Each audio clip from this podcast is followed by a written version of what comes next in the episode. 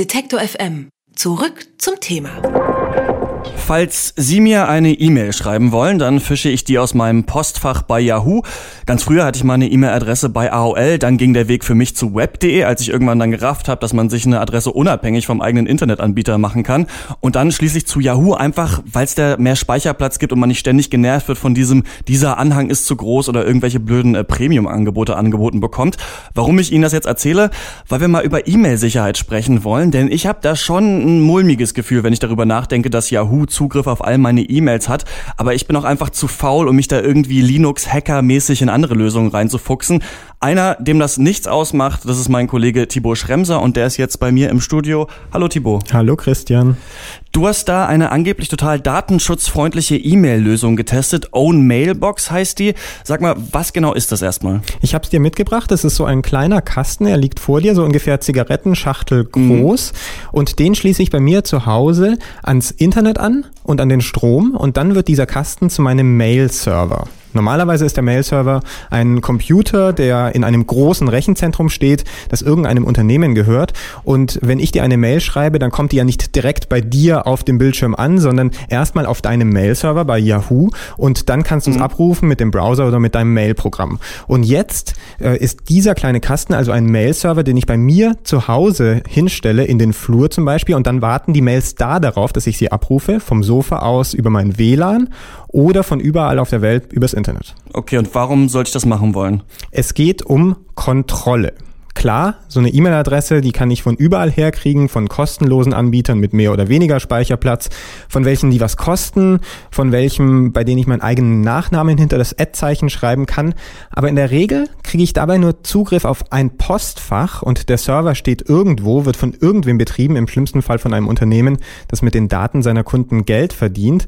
Warum sonst würden Google, GMX und Co. Äh, diese kostenlosen Adressen anbieten? Mhm. Das zweite Problem ist der Transportweg bei Mails. Der ist so wie bei einer Postkarte. Jeder, der beim Zustellen hilft, der kann lesen, was in dieser Mail steht. Das ist so, weil man beim Erfinden von Internet und E-Mail nicht dachte, dass Privatsphäre mal wichtig werden würde. Das hat mir der Own Mailbox Mitgründer Pierre Parent erzählt. At first it was very small, so people who built it did not really take into account this privacy problem when they designed the internet.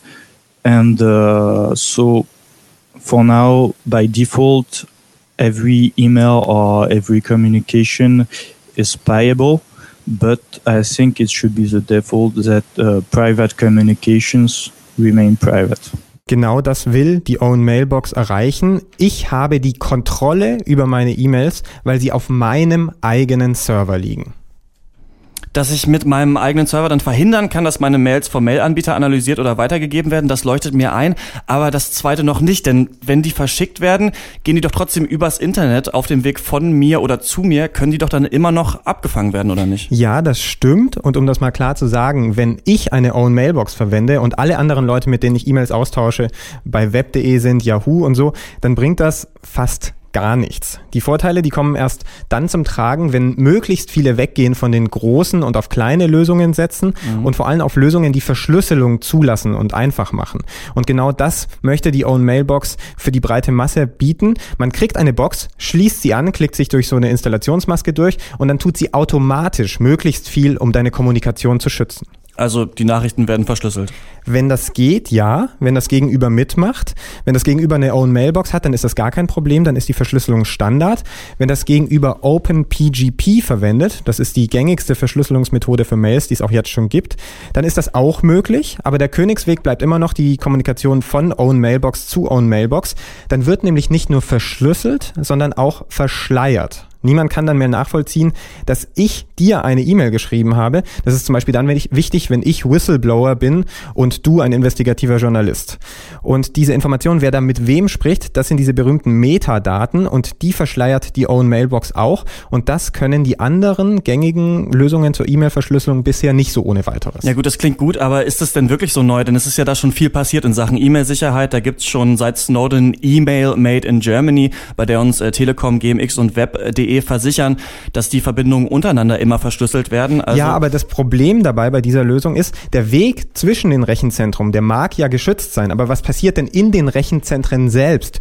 Die Provider können den Inhalt der Mails sehr wohl lesen und nach deutschem Recht, was Datenschutz, Polizei und Geheimdienste betrifft, auch an Behörden weitergeben. Ja gut, aber lass mich mal kurz ausreden. Diese Provider haben ja auch die Möglichkeit geboten, um die Nachrichten Ende zu Ende zu verschlüsseln, vom Sender bis zum Empfänger. Und dann kann das Rechenzentrum da ja überhaupt nicht reinschauen. Ja, das ist schon besser, aber Erstens werden dabei die Metadaten nicht verschleiert, das ist immer noch überwachbar und auswertbar. Und zweitens ist Kryptographie immer so eine Sache. Man muss nämlich dem Computerprogramm vertrauen, das die Verschlüsselung durchführt. Entweder der Code läuft auf dem Computer der NutzerInnen, als Browsererweiterung zum Beispiel oder als Erweiterung des Mailprogramms. Mhm. Dann aber kann ich nur mit diesem Computer verschlüsseln und nur mit diesem Computer verschlüsselte E-Mails lesen. Und wenn ich unterwegs bin oder an einem anderen Rechner sitze, dann habe ich einfach Pech gehabt. Andere Möglichkeit, der Code zum Verschlüsseln, der kommt vom Provider selbst. Dann aber kann der Provider den im Zweifelsfall manipulieren und eine Hintertür einbauen.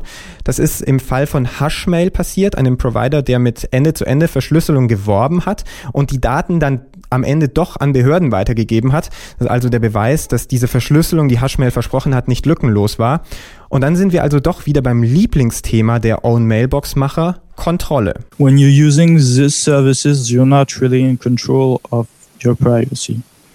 So the the bottom line of this being to have secure encryption, I need to own the software. It has to run on my hardware. Uh, I believe uh, in order to have a reliable and trustworthy cryptography, you need to do it on your machine uh, with free software. Without this, you cannot really trust cryptography. Das ist, Christian, das Argument eines Geeks. Schau einfach in den Quellcode rein Toll. und dann siehst du, dass du die Kontrolle über deine Maschine hast und dass sie dich nicht betrügen. Naja, alle anderen wie du und ich, die zwar in diesen Quellcode reinschauen können, aber nicht verstehen, was da steht, die müssen also dann doch wieder vertrauen. Mhm. Aber ähm, vertraust du lieber einer geschlossenen Firma oder einer offenen Gruppe von AktivistInnen, bei der immerhin andere Leute, die das Know-how haben, ähm, sofort laut aufschreien können und einen Beweis in der Hand haben, um zu zeigen, die Own Mailbox betrügt dich?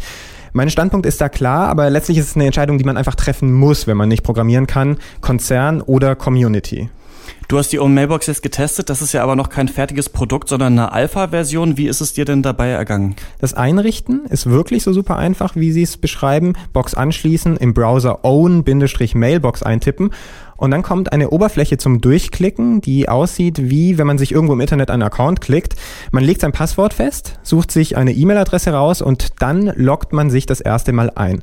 Das alles hat bei mir weniger als fünf Minuten gedauert und ich habe sie jetzt ein paar Wochen lang im Einsatz gehabt und es war okay. Es ist ein bisschen schneller, als ich dachte, obwohl ich bei weitem kein schnelles Netz habe bei mir zu Hause.